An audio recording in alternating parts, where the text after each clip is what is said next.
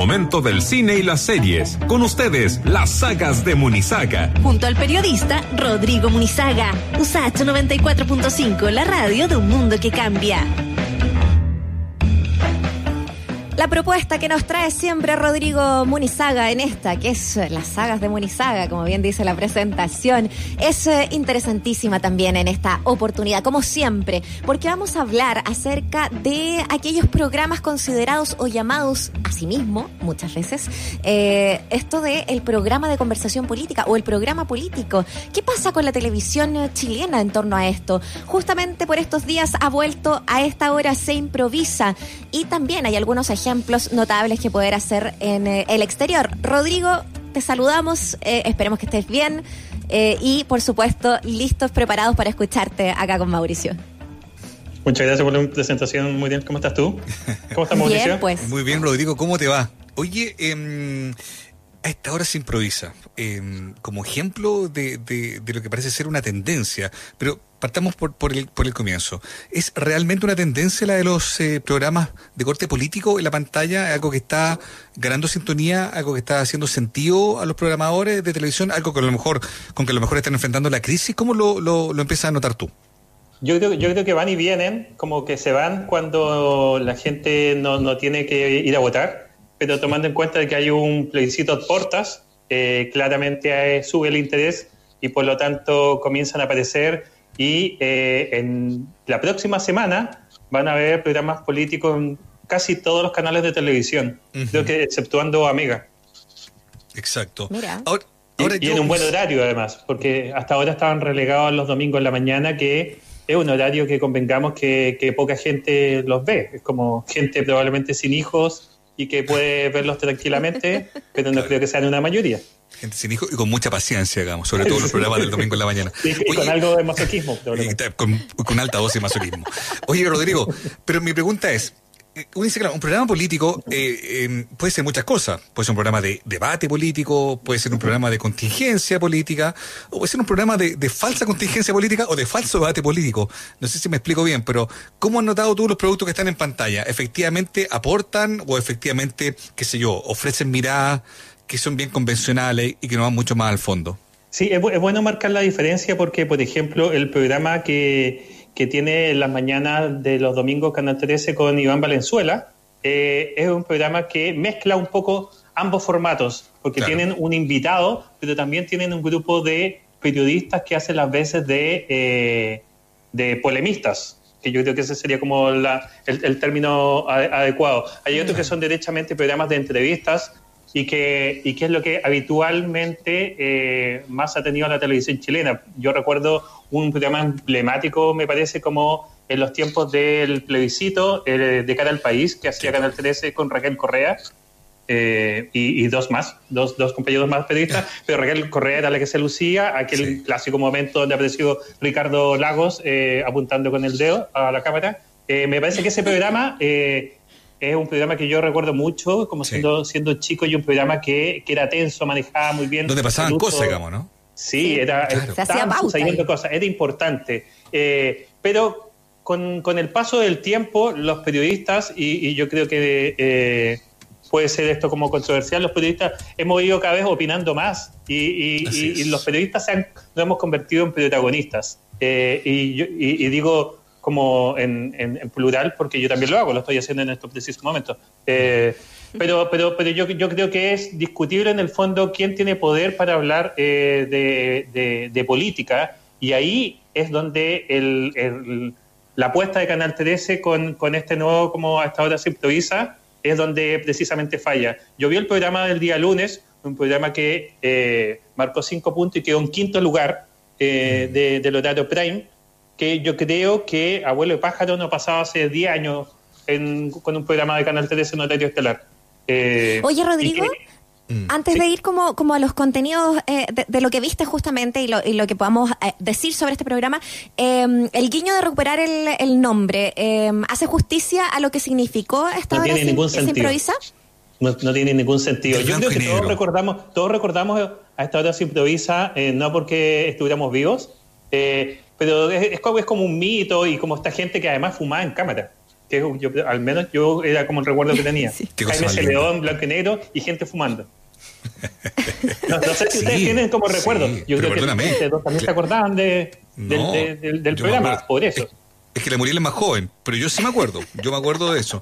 Y sé que me pasó una cosa. Pero no estábamos vivos, pues el programa no, se acabó en el 73. No, pues si fue hasta el 73. Con Jürgensen nacimos el año 74, así que así es. vamos a aclarar que tan viejos no somos. No, no, no, no, no, tan viejos no somos. A ver, pero mira, lo que pasa es que hay, a mí me interesa el tema del, del, de, pues yo siento que puede ser una tendencia que, que, hay que analizar mejor, siento yo. Y, me gusta lo que tú estás haciendo. Pues sí, los programas políticos se toman la pantalla. Ya, pero ¿qué tipo de programa? Hay programas que son de, de, contingencia política, donde se habla de las columnas de la mañana, del día domingo, por ejemplo, los del domingo en la mañana que hablábamos un rato. Hay otros programas donde hay más debate, hay otros programas donde hay polemistas, como dices tú. Eh, ahora vuelve tolerancia cero. Pero, por ejemplo, me llamó la atención lo que pasó con, lo que va a pasar con un programa, al menos en el papel, que va a conducir José Antonio Neme con Mónica González y Alejandra Matu en la red, donde uno puede advertir ahí que no existe esta falsa ecuación del equilibrio, de que si hay uno de derecha tiene que ir uno de izquierda, de que si hay uno, ¿te fijáis? Como la cosa del bloque, si uno más progresista tiene uno más conservador.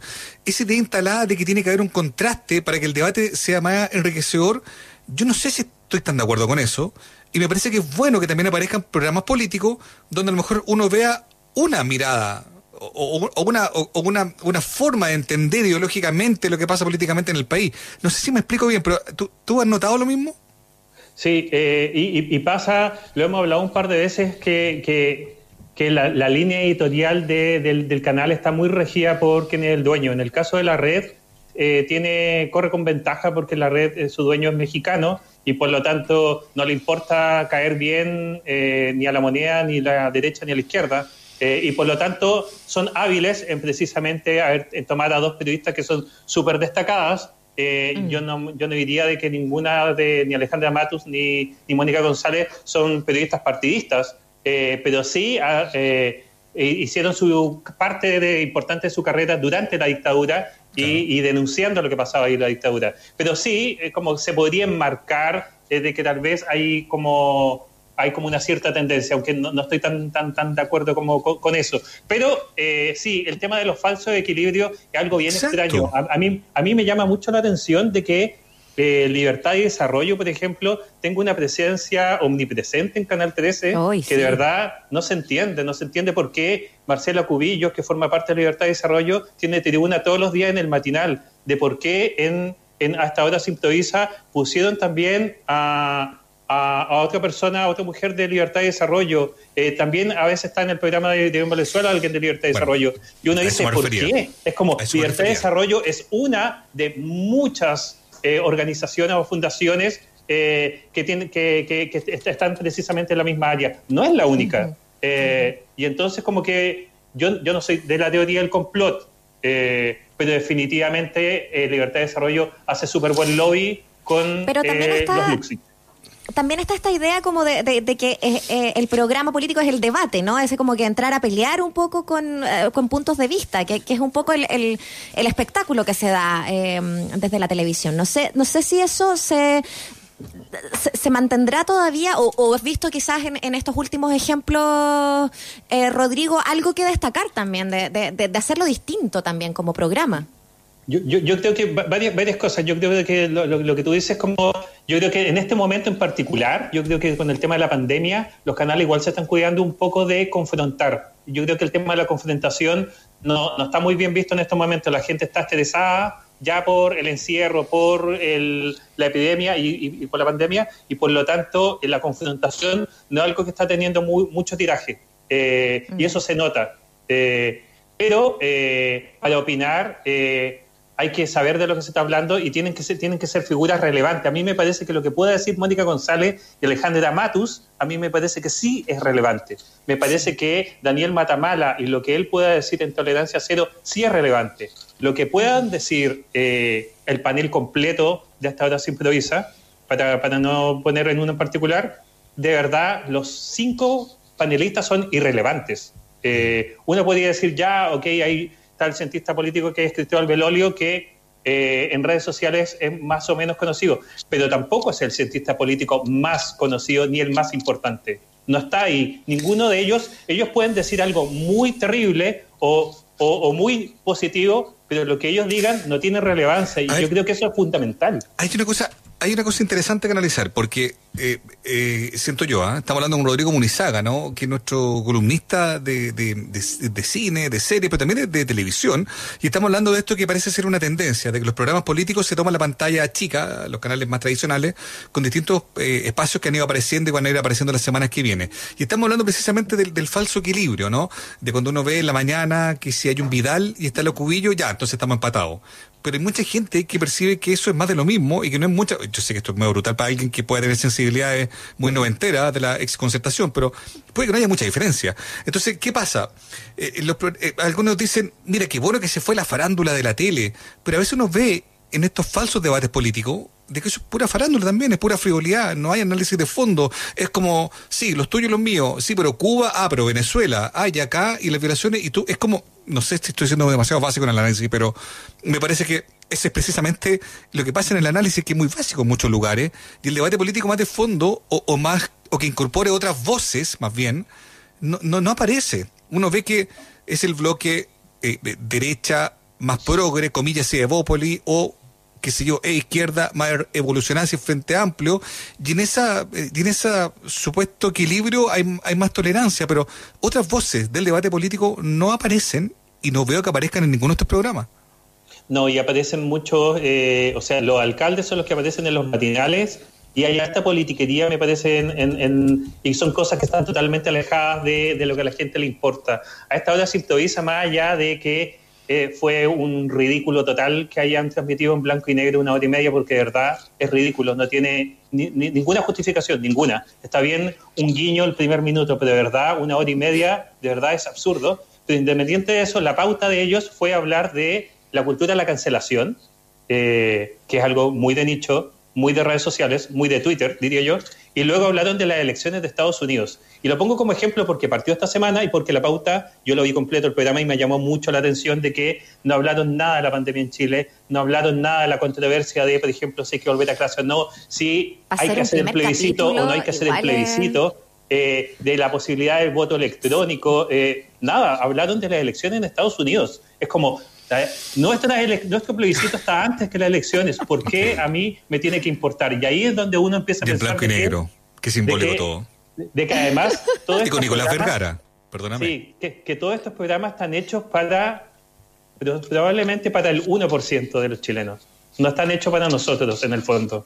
Son programas hechos con una pauta que es tan elitista, tan ridículamente snob, en verdad, más que elitista, mm. tan snob que, de verdad esa es la razón por la cual no hay match entre los programas de políticos y, eh, y la gente.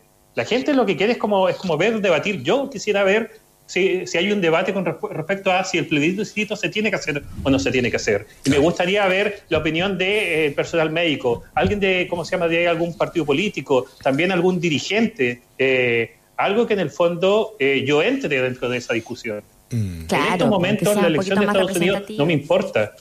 Va a importar en diciembre, no digo que no sea relevante, pero hay prioridades, mm. creo yo. Y esas prioridades no se reflejan. Y, algunos programas que quizás eh, sean interesantes a lo mejor eh, de, ver en torno, em, no sé, pienso en, la propuesta que, eh, que, traes de Voice State, una película que, que, vas a comentar ahora, quizás desde de programas, de serie o de películas como esta que quizás nos ayuden a, a ver em, el tema político desde, otro, desde otros lugares, ¿no? De, otras propuestas también. Sí, yo quise incluir junto con, porque fue este un documental que se estrenó este fin de semana y creo que tiene mucho que ver. Es como, mi recomendación es, no pierdan el tiempo viendo los actuales programas políticos que hay, al menos no se ha estrenado el de la red, pero lo que hay es, francamente malo. Eh, y hay un documental que es súper develador, eh, que se estrenó en Apple, eh, que es esta aplicación que vale 3.500 pesos. Yo creo que vale la pena precisamente para ver este documental, donde eh, todos los años en Estados Unidos, en Texas, se juntan eh, mil adolescentes que tienen 17 años, se juntan en Austin y lo que hacen durante una semana es como un campamento de educación cívica en el fondo, donde ellos tienen que conformar partidos políticos, tienen que conformar jefes de campaña y donde tienen que elegir a un gobernador. Y durante una semana, entre comillas, juegan a hacer política. Y ellos se lo toman muy en serio. Y el documental sigue precisamente a cuatro de estos chicos que quieren hacer campaña para convertirse en gobernador. El documental a mí me pareció extraordinario. Eh, ganó Sundance. Eh, las críticas en Estados Unidos están todos vueltos locos con este documental. Probablemente se va a ganar el Oscar el próximo año mejor documental, eh, porque devela de cómo hay una generación de 17 años que está muy marcada con el populismo, que no solamente está en Trump, también está también en, muchos gobiernos de, Sudamérica. Y donde va, todo vale para, para, hacer política. Entonces estos chicos que llegan con muy buenas intenciones, y que en verdad están muy engrupidos con el tema de la política, comienzan a darse cuenta de que no pueden decir todo lo que piensan, de que hay una serie de situaciones, por ejemplo, hay un chico que quiere ser, que quiere ser gobernador y él es partidario de eh, que una mujer decida en caso de violación si aborta o no.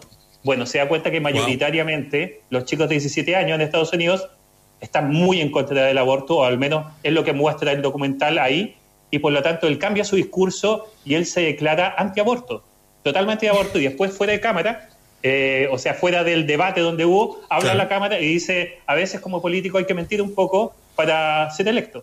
Qué güey. Eh, y es terrible, es terrible, porque un cabro de 17 años que entendió, lo entendió todo, pero, pero es terrible lo que entendió. Pues. Claro, entendió de qué se trata la política, ¿no? Oye, ya por de populismo, perdona que me vaya, pero que, es, que, es que acabo de ver algo hace poco rato que reconozco que no me da, hace rato no me da risa algo a, este nivel. Yo no sé si estoy a propósito de populismo, vi una imagen de Bolsonaro que pensando que era un niño levantó a una ah, persona adulta con enanismo. Y una imagen que, no es que yo me quiera reír, yo reconozco que estoy conteniendo la risa porque la imagen es increíble hasta que se da cuenta de que en realidad es una persona mayor que tiene esta, condición, digamos, ¿no? Entonces lo, termina bajando, digo, pero estoy hablando de, las brutalidades que a veces se ve Hace el populismo. Sí, en, este documental, por ejemplo. Tenía que decirlo, perdón. Hay, en este documental hay un, un, chico de 17 años que su mamá es mexicana, él es inmigrante y es morenito y, y, está lleno de blancos en Texas. Eh, y él, eh, que es muy engrupido y es muy, eh, tiene muy buenas propuestas y que sería como demócrata en Estados Unidos, a él, ¿cómo se llama? Lo empiezan a viralizar una foto donde él apoyó una marcha que era anti-armamentista en Estados Unidos, eh, y eso a nosotros nos cuesta mucho comprender, en Estados Unidos mayoritariamente apoyan el uso de armas, eh, y por lo tanto eh, al tipo termina, como se llama, como perjudicándolo mucho una foto que se difunde en redes sociales. Son este tipo de cosas, este tipo como de cosas que se utilizan en la política, y por lo tanto este documental es súper feroz de mostrar de cómo hay una generación que rápidamente, aunque a uno le duela, las generaciones jóvenes rápidamente no es que se maleen, sino que simplemente comprenden cómo se maneja la política y cómo nosotros también compramos precisamente eso.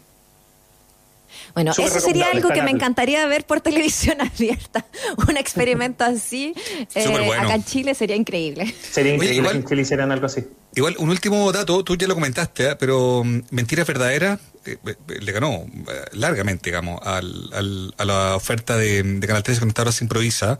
Y yo creo que, claro, dentro de, de, los programas que hay, dentro de lo que estábamos comentando, yo creo que eso ya también marca alguna idea de qué cosas la gente quiere ver respecto de cuando se habla de política en la televisión, ¿no? ¿Tú crees que se puede sacar esa conclusión? Sí, definitivamente. Yo creo que, por ejemplo, bueno, Tolerancia Cero vuelve y vuelve renovado, entre comillas, porque en verdad hay, salvo un par de rostros femeninos, es como son los mismos de siempre. Eh, pero sí me parece un panel más fuerte. Pero eh, yo creo que era, era, novedoso ver a Alejandra Matus y a Mónica González. Yo creo que a ellos les va a ir muy bien, mm, eh, a ellas dos les va a ir muy bien porque no solamente por un tema de redes sociales o, eso, sino porque ellas tienen una como una postura de lo que ellos digan eh, tiene validez para mucha gente eh, y por lo tanto resulta más novedoso que ver esta comunión y como un montón de, de, columnistas que están todos de acuerdo entre sí y por lo tanto no hay discusión y yo creo que es súper sano que haya discusión. Totalmente. Bueno. Fantástico análisis, Rodrigo Munizaga, eh, nuestro columnista de este jueves y de todos los jueves en las sagas de Munizaga. Eh, te esperamos la próxima semana para seguir deambulando por series, cine, TV. ¿Por dónde nos, te tiene que llevarnos la otra semana, Rodrigo? Yo tengo que volver a las series. Vas a volver a la iniciarse serie. una vez. eh, Ya, pues. Oye, ¿a tú esto, ¿te puedo preguntar algo antes que te vayas? Sí. Porque fíjate que estábamos hablando hace un rato de In, the- In the Air Tonight, de Phil Collins. Disculpe mi, mi expresión hoy día, van a tener que saber perdonarla. Eh, eh, que es una sección que nos trae Rodrigo Ulloa, Canciones con Historia. Y, y, y nos acordamos que esa canción había aparecido en Miami Vice, esta serie Sí, pues. Miami Vice está disponible en alguna plataforma por decirme. Esto, esto te lo No. puedo haber preguntado por WhatsApp. No, no lo está. Pero te lo tengo No, que no lo preguntar. está. Qué No, la, la- la usaban en el capítulo piloto, en el primer, como al final. Eh, y no, Miami Vice, que yo no la he visto completa, que es una serie de Michael Mann que como que marcó un hito. Eh, está, está en Blu-ray, eso sí. Ah, pero no está en Ah. plataforma streaming. Pero no, no está en ningún streaming. Yo creo que hay un tema de derechos ahí.